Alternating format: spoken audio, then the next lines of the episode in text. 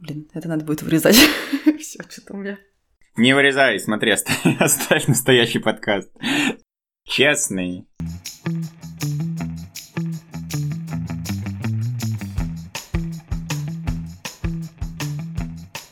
Всем привет! Меня зовут Анастасия Василенко.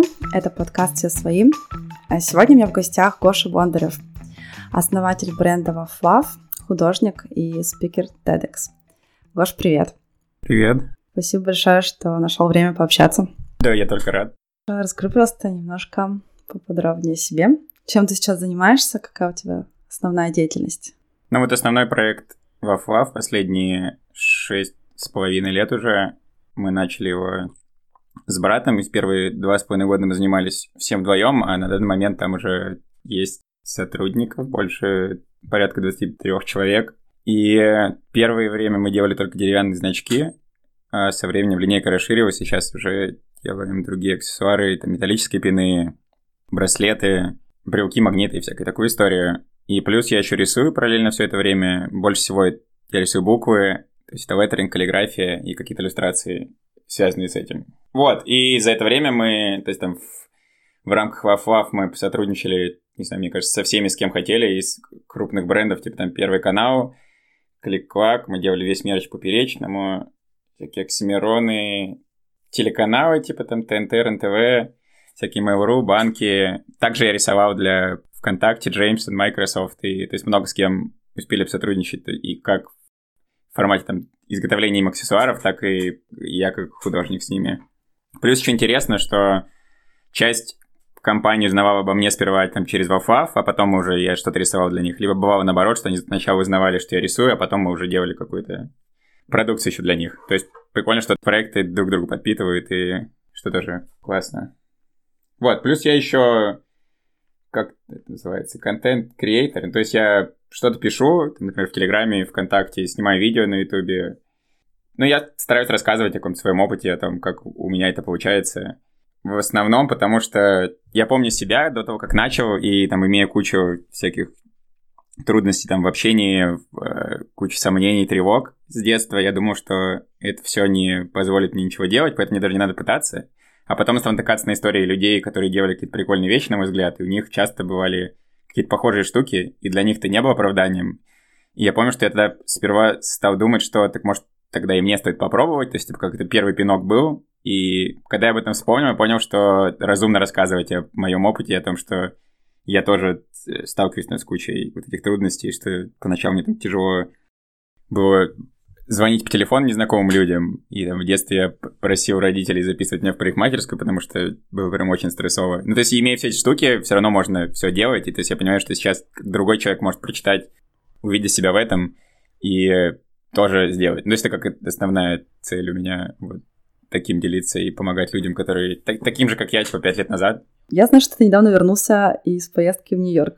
Было не только в Нью-Йорк. Я сейчас там вообще ездил в Цинциннати, там у меня живет друг, с которым мы познакомились в 2011 году, когда я ездил по Work and Travel. На самом деле, мне кажется, он один из тех людей, который на меня больше всего повлиял, потому что в тот момент я учился на физическом факультете в СПБГУ, и то есть я думал, что стану ученым, а познакомившись с ним и с его друзьями, ну, его зовут Джош, он пианист, и я помню, что он был супер одержим своим делом, и я тогда стал думать, а так ли я люблю физику. И я вернулся тогда другим, и я помню, что у меня было два варианта. Либо я начинаю там, с большим рвением учиться и прям максимально погружаюсь, либо я ухожу и занимаюсь чем-то другим. И вот я год крутил в голове эту мысль, получил диплом, и в итоге сперва я ушел учиться в высшую школу экономики, магистратуру, на математический метод анализа экономики. То есть я сменил направление, но все равно мне не очень нравилось. В итоге я ушел и уже стал думать, что еще можно, там пробовал все подряд, и в итоге пришел там к рисованию, к этому, к Вафлафу. И сейчас, спустя 8 лет я опять ездил в, в тот же город. Ну, или я летел через Нью-Йорк, провел там неделю, а потом приехал к нему, и вот месяц я жил с ним.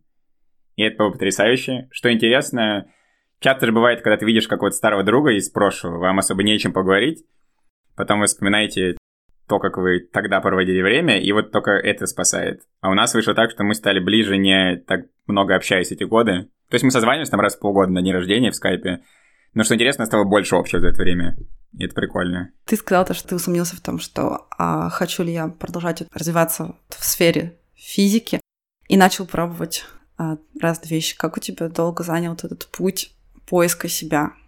То есть, получается, я вернулся в, в сентябре, и с сентября я начал думать, и месяцев 7 я размышлял, стоит ли мне, даже больше, наверное, 8-9, стоит ли мне вообще уйти из физики или нет, потому что то есть, там всю сознательную жизнь до этого я метил в эту область, и страшно было принимать решения, потому что то есть, все, что я делал до этого, так или иначе сводилось там к тому, что я буду в физике, поэтому было страшно уходить.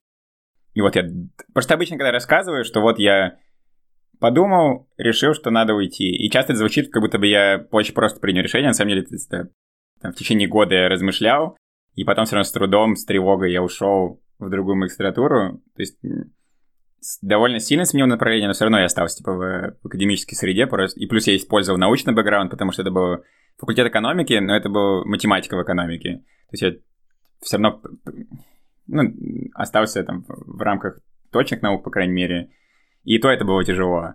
И потом, когда я 8 месяцев отучился в высшей школе экономики, то я решил, что оттуда стоит уходить, потому что мне не нравилось. Я все надеялся, что я втянусь, но не втягивался. И опять было страшно, потому что там на тот момент это был один из самых финансируемых вузов в стране, и я учился на бюджете, и плюс я уходил особо в никуда, и поэтому да, ощущал давление общества. Ну, потому что это с точки зрения общества не, не, неразумное решение. И там и в деканате мне говорили, что давай уж дотяни. Ну, потому что я в целом мог бы остаться дальше, кое-как доучиться, получить там еще один диплом.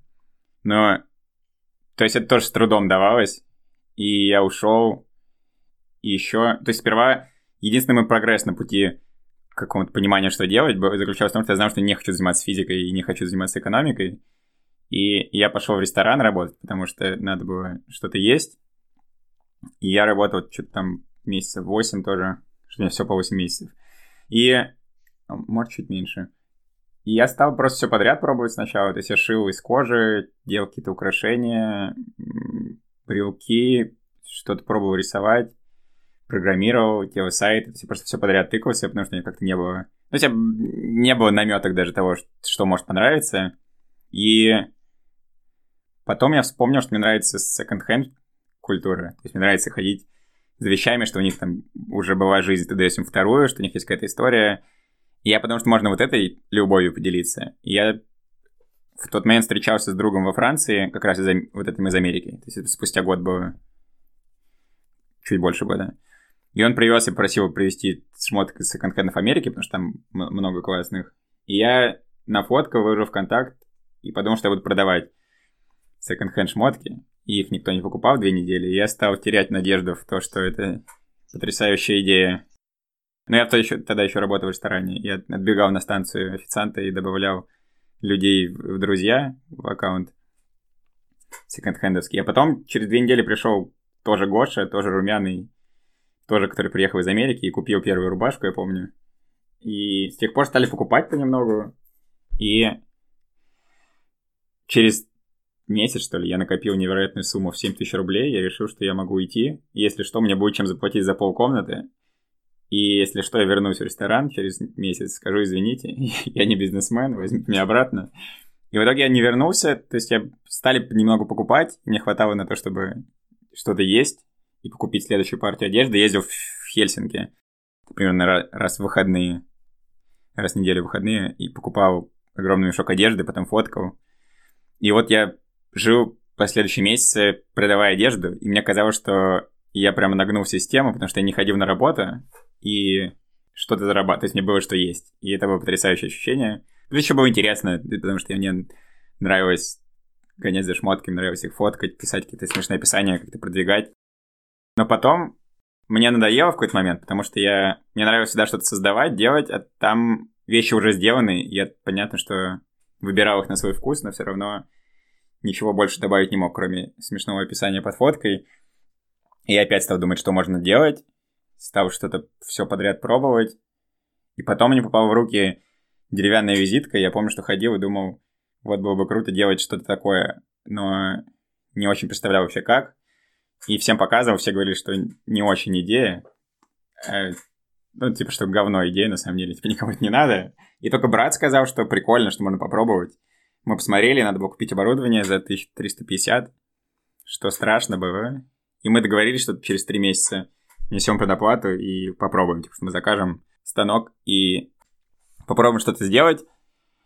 И, а пока он шел, я начал учиться использовать всякие графические пакеты, дизайнить, потому что до этого я брал карандаш в руки только чтобы интегралы решать.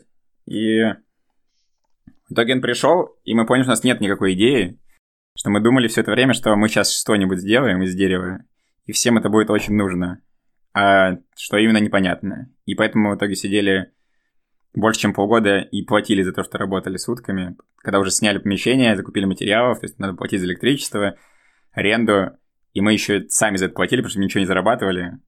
И, то есть мы не понимали, у нас не было изначальной идеи, и потом только я вспомнил про свою татуировку с Львом Толстым, и что можно, э, что люди, у людей, вероятно, есть потребность выражать согласие с какими-то великими людьми, и там появилась потом коллекция значков, потому что я подумал, что ну, обсудили, что значки прикольно, потому что они на видном месте. Это как аналог татуировки. Но я до сих пор так думаю.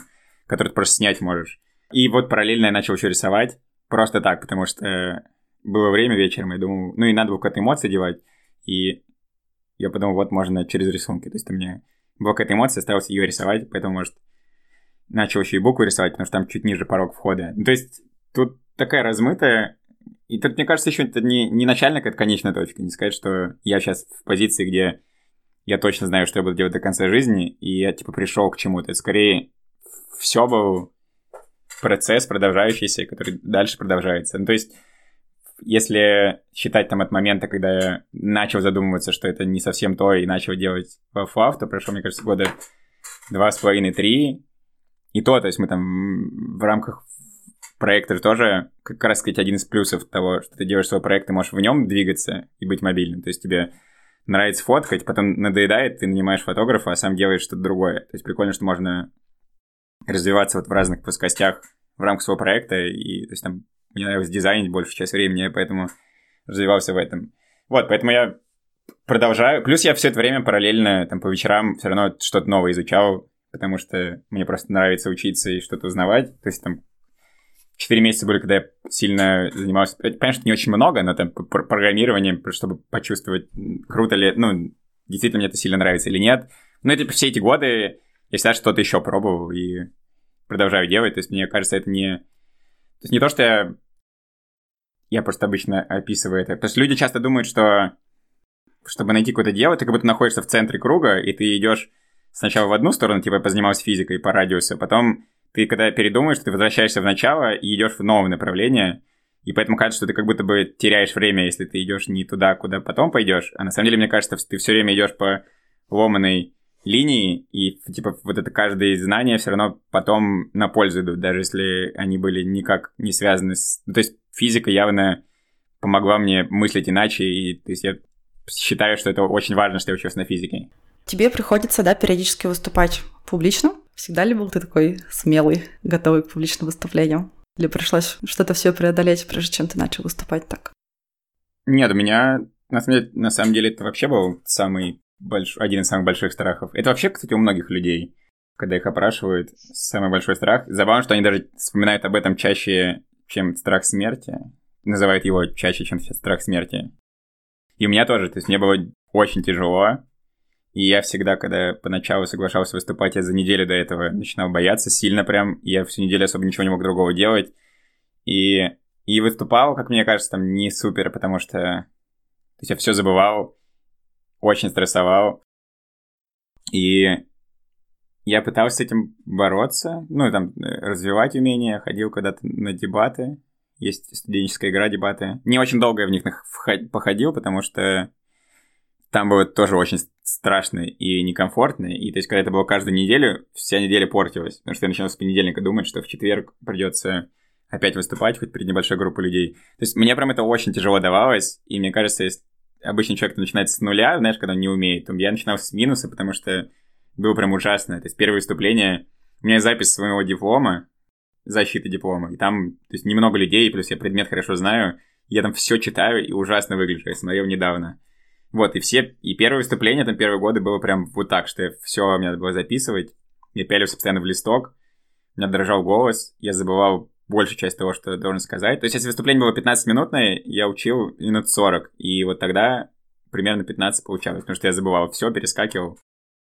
И то есть сейчас я удовольствие получаю, я соглашаюсь с удовольствием, рассказываю, и то есть я не переживаю, а наоборот, немного в предвосхищаю. Короче, я прям радуюсь, что будет скоро выступление. Например, в ноябре как раз будет, в середине. Форум, у них потрясающее название часто. СММелость, типа СММелость, потому что про СММ и про смелость. Но там, да, я буду рассказывать про то, как, как оставаться искренним, рассказывая о своем проекте, как это помогает. Вот, да, и сейчас я понимаю, что классно будет. Все с радостью подготовлюсь, приду, и я знаю, что будет хорошо. При том, что я до сих пор все равно я стесняюсь на сцене, я там, не знаю, у меня... Я задыхаюсь периодически, потому что я не умею правильно дышать. Но это в итоге я, получая обратную связь, понял, что это, наоборот, выглядит настоящее более из-за того, что я могу где-то затупить, что-то сказать, там, не знаю, смутиться, могу убрать микрофон, начать дышать, потому что кончился воздух. То, что людям, наоборот, это в итоге нравится, потому что это вот так это, так это есть на самом деле. Вот да, сейчас, короче, вышел прикольней. Я даже не верю, когда мне говорили, что станет э, легче. Оказывается, правда. То есть, когда ты делаешь много раз, то потом вдруг становится гораздо прикольнее. Потому что... Ну, это же вообще единственный, там, один из самых действенных способов перестать чего-то бояться, ты делаешь больше этого, и в итоге... То есть там постепенно, конечно, лучше это делать. То есть там сперва небольшие, ну, если брать выступления, то сперва какие-то небольшие, а потом, то есть сейчас было недавно выступление на 400 человек, и тоже было, наоборот, только еще прикольнее, потому что... Потому что шутки, шутки еще лучше заходят, и трогательные моменты еще более трогательные. Ну и просто, что можно многим людям рассказать что-то важное, ценное. Тоже интересно, ну, классно. Что-то еще хотел сказать. А, вот, что мне... Я помню, что прям сильный толчок дало в какой-то момент. Мне подсказал друг Андрей, который выступает часто, что очень важно перед выступлением э, рассказать его незнакомым людям, небольшому количеству. Я обычно по 3-4 человека собирал, которых я не знал, и за два дня до выступления я им рассказывал, и после этого настолько проще было, потому что я уже, у меня уже был опыт успешного выступления, грубо говоря. Либо я знал, где дыра какая-нибудь, и успевал ее заделать. Ну и уверенности прям придавало. То есть это прям то, что супер помогло. Из твоей истории можно сделать вот, когда ты не знаешь, чем заниматься, но чувствуешь точно, что вот это что-то не то, хочу заниматься другим, но пока не знаю чем, и ты начал пробовать пробовать себя в разных сферах, которые интересны. Какие еще можем, ну, как рекомендации, что ли, собрать вот для людей? Ну, скажем, к тебе обратился человек, сказал, что я вообще запутался, э, не знаю, с чего начать, вот знаю, что то, чем занимаюсь, это не то, а чем заниматься вот вообще не знаю, какой мне сделать первый шаг. Я бы скинул видео на ютубе про это мое. Ну а так, круто выписывать какие-то свои сильные и слабые стороны, э, потому что они иногда они очевидны, иногда нет. Можно спрашивать там, своих друзей родных, э, они иногда могут указать, что вот ты круто общаешься с людьми, или ты, наоборот, очень хорошо придумываешь. Потом там, выписать, что, что, что вообще нравится, не нравится. Можно даже какие-то в общих чертах. То есть там кому-то очень нравится контактировать с людьми, кому-то очень нравится знаю, много ездить, менять локации, кому-то нравится что-то придумывать. Потом, что, ну, можно... Есть еще тест Холланда, который можно пройти психологический. Вот это... То есть примерно накидать, что вообще чуть можно сузить, чтобы не совсем наугад брать, знаешь, там, пойду танцевать. Э, можно примерно прикинуть и посмотреть, какие вообще есть профессии в этих областях, потому что часто можно много придумать. Если нравится, не знаю, рисовать, то в этом можно довольно мобильным быть. Ну, то есть можно в рамках рисования выбрать много разных профессий. И да, и то есть единственное, когда можно понять, нравится или не нравится, это попробовать, потому что когда читаешь описание, мне, например, любая профессия, когда читаю описание, думаю, это самое интересное, что может быть. Биолог — это потрясающе. А попробуешь, оказывается, что это вообще не так. То есть, да, получается, все равно надо, надо пробовать. Ну, я бы еще дал совет, что, как правило, вопросы задают те, кому мало лет, то есть там вообще до 30 до 40. Совет, что терять сейчас как раз-таки нечего, и типа самое прикольное время что-то пробовать. Не то, что после этого возраста нельзя, но гораздо проще, когда тебе мало лет, просто потому что тебе ни, ничего, никакой ответственности особо, ты, у тебя нет детей, нету, ты не тянешь семью, и в худшем случае ты просто попробуешь что-то другое чуть позже. Поэтому, то есть отчасти, как мне кажется, чему-то у нас с братом получилось, что мы были в том моменте, в тот момент начали, когда тоже нечего было терять, мы понимали, что в худшем случае мы потратим денег и пойдем еще где-то поработаем. И все равно получим какой-то опыт. То есть, да, самое важное понять, что терять вообще нечего, и что надо просто что-то пробовать. И... Мне не нравятся советы, которые дают такие супер общие. Просто верь в себя. Потому что... Потому что нет, возможно, ничего не получится. Особенно если говорить о каком-то творчестве, то очень маленькая вероятность того, что что-то выйдет так, из того, что ты думаешь. Потому что творческий путь, например, он очень сложный, рискованный. И там у большинства людей ничего не выйдет, потому что помимо того, что ты там должен быть способным и уметь делать крутые вещи, надо еще уметь их там продавать, доносить, общаться с клиентами, слушать критику, типа много всего, и у большинства по статистике не получается, но это нормально. Просто тут еще важно понять, что если ты там творчески креативный, то у тебя выбора нет, потому что ты либо будешь делать вот то, что тебе хочется и нравится, либо ты будешь ненавидеть все, и, ну, находясь там, где тебе вообще не место.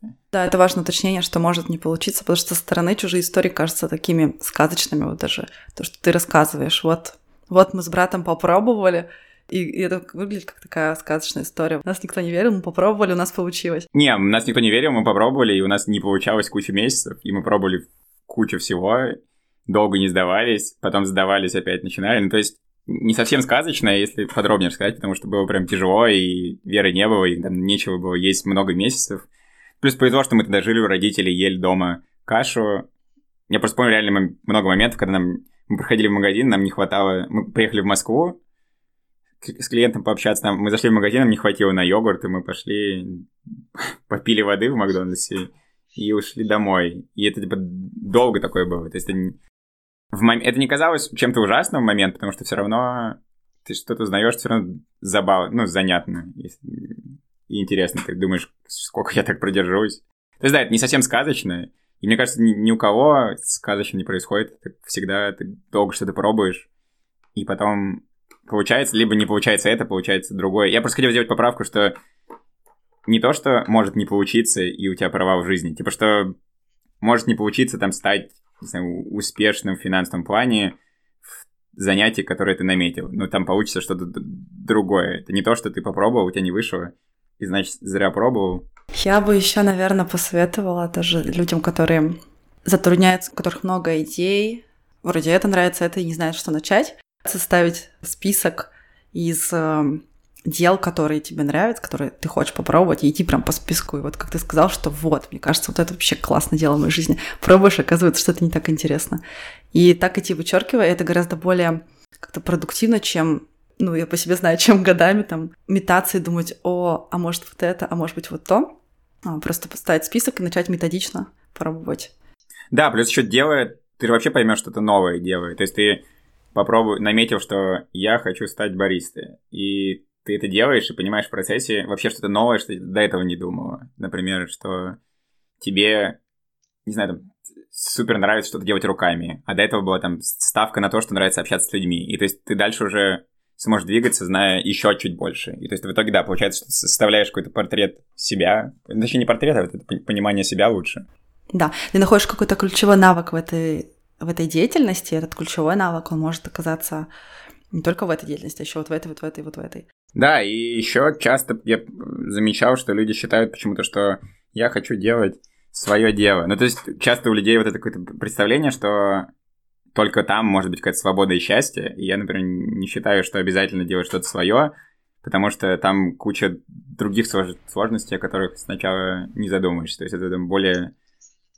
Да, то есть гораздо больше ответственность ты, ты постоянно стрессуешь, плюс там не, постоянно, может быть, ощущение, что ты что-то не доделал, потому что всегда есть что еще. И то есть много кому будет комфортнее на работах, и в этом тоже ничего плохого. Ни в, там, в офисных, ни в других, потому что там можно налегать на другие какие-то сильные стороны. То есть тут, да, важна еще оговорка, что не обязательно всем делать свои дела и быть фрилансерами, потому что не всем это подходит, и это нормально все. Да, я тут тоже полностью соглашусь. Сейчас такое есть образ успешного человека, это обязательно человек, который делает какое-то свое дело, там, но да, это не так может быть наемным работником, но действительно получать удовольствие от э, от выполнения своей работы. И не знаю, допустим, для меня, честно говоря, идеальная работа — это такая работа, которая имеет какое-то логичное, логичное завершение каждый раз. Вот ты пришел, ее сделал, она закончилась, и ты уходишь э, вообще без, без, каким, без какого-то груза. А какие примеры? Примеры? Например, устный переводчик. Это то, чем, к чему я сейчас вот стремлюсь. И для меня, я не знаю, возможно, я заблуждаюсь. И сейчас какие-то устные переводчики, которые меня слушают, меня поправят. Но в моем понимании это так, что вот когда ты работаешь с заказчиком, ты подготовился, ты пришел, ты перевел, ты сделал, ну, там, работал несколько часов, переводил, да, допустим, последовательный перевод, все, встреча закончилась, и ты уходишь домой, и у тебя уже нет никакого домашнего задания, что ли, тебе уже не нужно об этом думать. То есть такие. А, ага, я понял. А вот еще какой совет давать, когда ты вообще ничего не знаешь, что делать. Учи английский язык, потому что это супер универсально. И самое полезное умение, которое можно владеть. Да. Вот в этом вы никак не, не прогадаете, потому что английский язык даже просто открывает вам доступ на какие-то зарубежные источники информации. Вы можете в интернете что-то поискать, прочитать книгу и так далее. Да, вообще все, что я читал там по рейтерингу, было на английском языке, потому что это не было, и там большинства до сих пор нет в русском.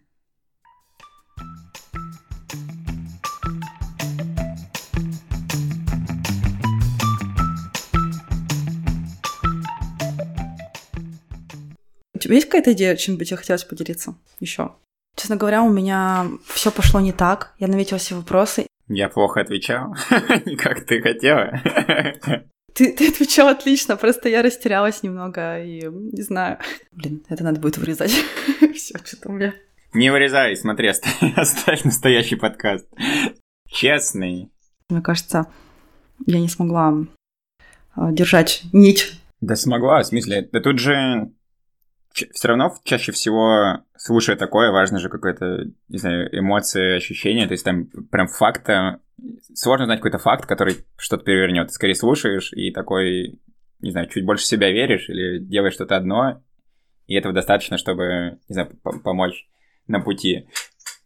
А, вот еще клевый совет, который я когда-то слышал, что можно как раз-таки делиться тем, что... Не, не обязательно кем-то становиться, кем-то... Я делаю кавычки руками, потому что Потому что нет такого понимания. Типа все являются кем-то.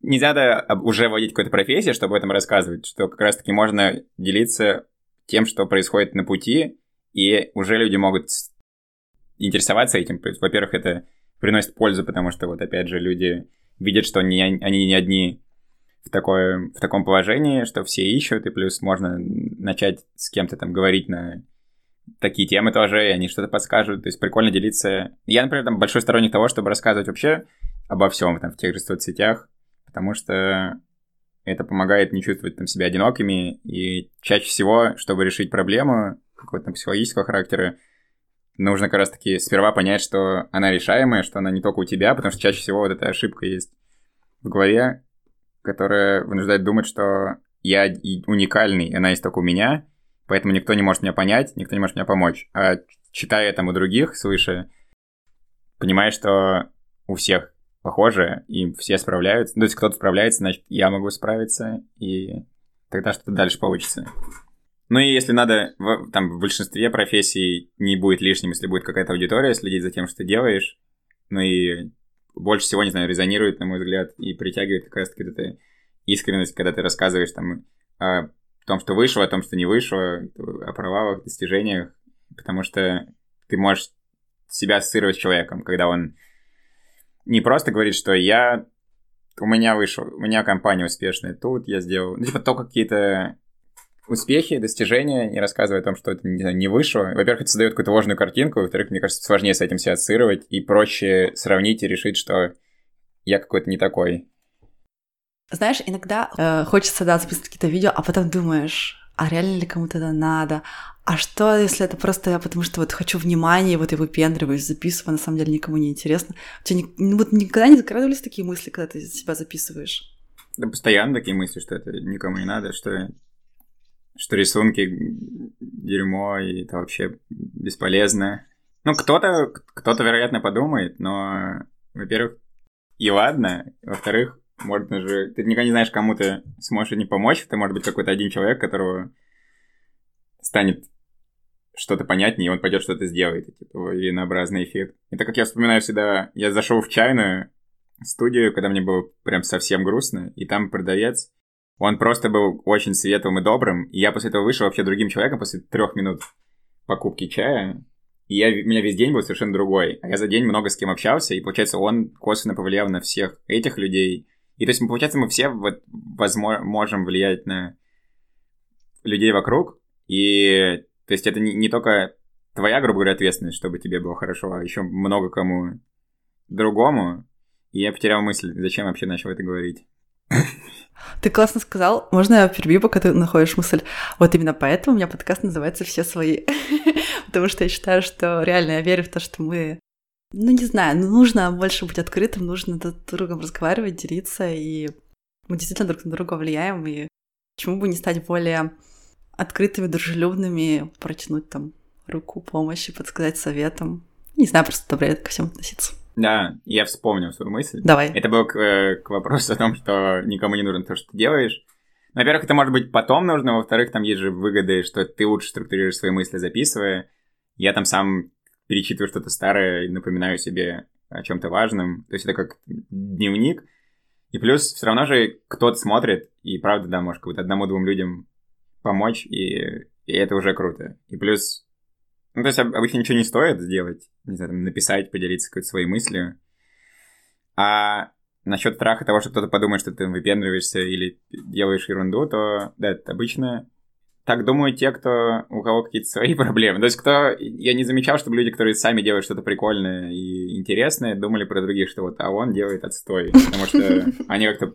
Они точно на своем деле. Ну и просто они как-то понимают ценность этого, потому что они чаще сами у кого-то чем-то вдохновились. Это как... Я помню, что у меня был страх рассказывать, когда я при личной беседе кому-то, что я вот делаю такие вещи, и они важны, на мой взгляд. Потому что я боялся, что кто-то подумает, кто-то может сказать мне, а я думаю, что это говно полное. И, что, и мне... И мне станет обидно, и я такой согласен, и, и больше не буду делать. Ну, типа, примерно такое мне рисовалось. А мне подруга Таня Шацева, художница, сказала, что она просто, я обращаю внимание, что она очень уверенно говорит вообще про все, даже про какие-то спорные вещи, что это гениально. Я делаю это, это гениально. Это самое важное, что вообще может быть. Она правильно заметила, что если кто-то тебе скажет, что то, что ты делаешь, говно, то, во-первых, он ну, дурак, потому что кто вообще так говорит, и что такому вообще не стыдно сказать, типа, пошел в жопу и никогда больше с ним вообще не разговаривать, и сделать ему, типа, обидеть его этим тоже хорошо, потому что он должен понять, что это ужасно говорить вот такое, потому что это может человеку заставить руки опустить. Поэтому, да, с тех пор я не боюсь говорить о том, что, мне кажется, то, что, то, что я делаю, классно. Слушай, спасибо, что ты поделился вот этим, передал дальше эту историю. Чего еще? А еще совет всем ходить к психологам. Мне кажется, я просто все больше узнаю, что вообще всем практически надо. И даже тем, кто думает, что им не надо, все равно стоит сходить и станет лучше. Потому что люди то есть люди чаще всего не знают, насколько вообще может быть по-другому веселее, спокойнее, и то есть они живут и думают, что... Ну, можно вообще какие-то крайние примеры, что ну, нормально, что на меня орет моя дама или мой молодой человек. И он хоть не бьет с вертухи. Ну, типа, что даже какие-то тупые бывают штуки, что человек делает что-то совсем по-идиотски и по-дурацки, и он просто не понимает, потому что у него нету, да, типа, другой точки зрения. И по себе я тоже замечал, что когда я там сходил к психологу, психотерапевту, мне потом стало настолько лучше, что я даже не думал, что может быть так хорошо, и мне в этот момент очень хочется, чтобы всем стало так же хорошо, и не знаю, что сделать. Но я вот что-то рассказываю, не знаю, я же не могу всех, всех отправить всех, всех терапевтов. Mm-hmm. Ну, видишь, тут еще такая штука. Вот, и я рад, что это становится. А, Какая штука? Ну что, психотерапевт, его еще выбор... Ну, нужно найти еще хорошо. То есть, к сожалению, не, не каждый специалист реально тебе поможет. Да, да, тут чаще какие-то рекомендации, отзывы. Чаще всего, каждый лучше, когда к тебе кто-то советует. Да-да-да. Проверив это. Угу. А что ты начал говорить, я тебя перебила? Извини, если помнишь. Я не помню. Черт. А, что я радуюсь, что становится как-то более, больше это принято, что нормально об этом говорить, что нормально ходить Мгм. к таким специалистам, что там не, не зазорно, что есть какой-то сдвиг, и там типа стигматизация этих всех проблем спадает. Мне кажется, в последнее время это супер нормально стало. Про многие-многие люди про это говорят спокойно. Да, чуть ли не гордятся уже. Да-да-да, есть такое. Ну и нормально. А ты сходил к психотерапевту, как на плакате советском? А, да. Не знаю, это, это как... Мне кажется, нормально. Ну да. Не, я тоже за. Только вот единственное, что, да, специалист должен быть. Ну там тоже ты обычно пробуешь и понимаешь. И плюс тут же все равно, ты, тебе может что-то посоветовать, а тебе он не понравится все равно по каким-то личным причинам. Есть тоже пробовать и смотреть, как ты себя чувствуешь, и Мгм. чувствуешь ли коннект. Мгм. А еще я бы совет дала тем, кто даже в каком-то тупике таком, вот, если есть возможность предпринять какое-то путешествие, даже пускай маленькое, мне кажется, ну, вроде такой банальный уже совет, но это реально очень помогает. И это, это мой любимый способ. Все мои большие изменения в жизни произошли после того, как я куда-нибудь спутешествовала. А, прикольно.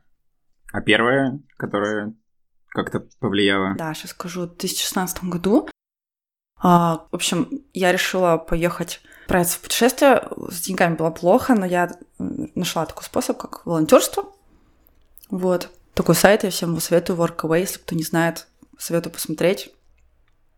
Э, И я поехала на три месяца, вот насколько у меня хватило европейской визы. Я была в Испании в нескольких местах.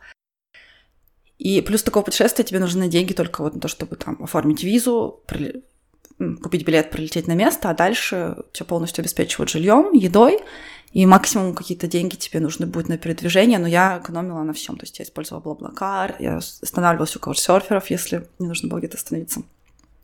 Вот. Плюс, если была какая-то возможность подзаработать, я подзарабатывала, и, короче, в итоге я за путешествие реально практически ничего не потратила.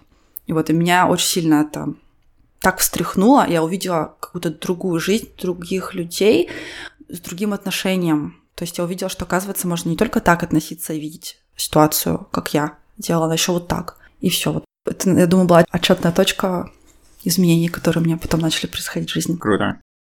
Мне нравится история. Спасибо. После этого я приняла решение поступить вот в магистратуру в Испанию на языке именно. Ты сейчас поступаешь или поступила? Я уже поступила, уже отучилась. А, Она всего год длилась. Вот, конечно, после этого, естественно, я не говорю, что вот вы съездите в путешествие или там вы предприняете какой-то шаг, э, вас прорвет, и это будет просто конец вашего кризиса, и больше никогда он не случится. Нет, потом снова случится новый кризис, но это будет новая ступень. И вот, конечно, после этого магистратуры у меня случился новый кризис. А теперь что делать? Так а ты живешь по студенческой дальше визе сейчас или как? М, да, да, я сейчас... Да, ну, потому что я поступила еще... Так, я не знаю, слово докторантура существует или это аспирантура, нужно говорить? В общем, как тут называется, докторадо. И ты поступила в scholarship какой-то или как, как это? Платно, бесплатно? Обучение? Нет, знаешь, тут очень дешевое обучение в Испании на именно на вот этой ступени докторадо. Это стоит всего лишь 300 евро в год. А магистратура? А магистратура стоит дорого, дорого. Магистратура стоит, ну как дорого, да, это сравнительно. То есть, наверное, в Москве такое же образование. Магистратура мне обошлась 2 800 тысяч евро за год. Вот. И, и тоже, конечно, это был такой очень необдуманный шаг для меня. Это я знала изначально, что... Ну, а там можно было разделить на четыре части. Я такая думаю, ладно, первую заплачу, остальные части посмотрю там, по ходу, как я их буду оплачивать. И такой был, конечно, челлендж э, жизнь в Испании плюс оплата. И там вот все вот это было, да, то, что ты говоришь, захожу в магазин, мне не хватает денег. Мгм. Я прошла через все этапы. Вот. Но... Я потом не мог долго от этого отойти еще. То есть я не мог покупать что-то дорогое, не знаю, год еще. То есть я помню, что у меня был... Я люблю, я люблю сырки вкуснотеева, они стоили дороже, чем самые дешевые какие-то. И я не мог покупать, мне прям совесть сначала мучить, что нельзя, это траты. И мне, конечно, дол- долго я справлялся с тем, чтобы просто начать, ну, с тем, чтобы перестать экономить и выжиматься, когда уже не было необходимости. Потому что слишком вбил себе в голову, что это необходимо. А у меня, знаешь, какая была, ну, не проблема, а как, какое последствие случилось? Я сейчас захожу в супермаркет, и я такая думаю, блин, а что покупать? В плане, я думаю, то есть какой-то момент, когда у меня уже появились деньги, я, подум... я заходила и думала, а что вообще можно купить? То есть у меня ну, как бы список продуктов сузился до такого маленького количества, которое я могла покупать, что когда появилась возможность выбрать что-то еще, я не чувствовала потребности. Я такая думаю, так, а что можно еще купить? Так, а что можно еще приготовить? Что вообще люди едят еще, кроме вот этого набора? Вот. Но это прикольно, это классно. Это, по крайней мере, тебя как-то встряхивает и... Ну, не знаю. Я думаю, что это лучше, чем не делать ничего, чем э, сидеть и грустить, что вот, а если бы я это попробовала, может, вот тогда мне надо было на это решиться и так далее. Ну вот попробуйте, наломайте дров, там как-нибудь разберитесь. Что я поняла, то что умереть с голоду или там вообще сгинуть с лица земли как бы ты не сгинешь, все равно найдется какая-то ситуация, найдутся люди, которые приходят прямо вот в самый нужный момент и тебя помогают, выручают, там, ну, даже занимают себе денег, да, как бы, и что-то mm-hmm. такое. А находятся какие-то ситуации, которые складывают, ну, все складывается так, что тебя поддерживают. Да, еще почему-то люди часто стесняются, не знаю, задавать вопросы, просить помощи, даже в каких-то простых вещах. А часто люди только рады, то есть там кто-то, в любом кто-то из друзей знает больше в чем-то, что вам нужно, и можно сказать, можешь мне рассказать. Я просто когда начинал вот эти секонд-хенд шмотки продавать, надо учиться фоткать, я просто попросил подругу фотограф, Шу, и она мне с радостью рассказала, и это ускорило процесс на неделю, потому что я не сидел сам. И, то есть, и продолжал так делать, знаешь, когда потом нужно было что-то по дизайну, что люди всегда рады, в худшем случае они скажут, я занят, вот тебе видео. Ну, то есть, что можно ускорять процесс любой. Угу. Ну что ж, классно пообщались. Да, мне понравилось. Спасибо большое, мне тоже понравилось. Это был пятый выпуск подкаста «Все своим». Спасибо, что послушали. Очень надеюсь, что вам понравилось, и я всегда рада обратной связи и вашим комментариям. Также меня можно найти в Инстаграм. А, ссылку оставлю в описании. И до новых встреч. Пока-пока.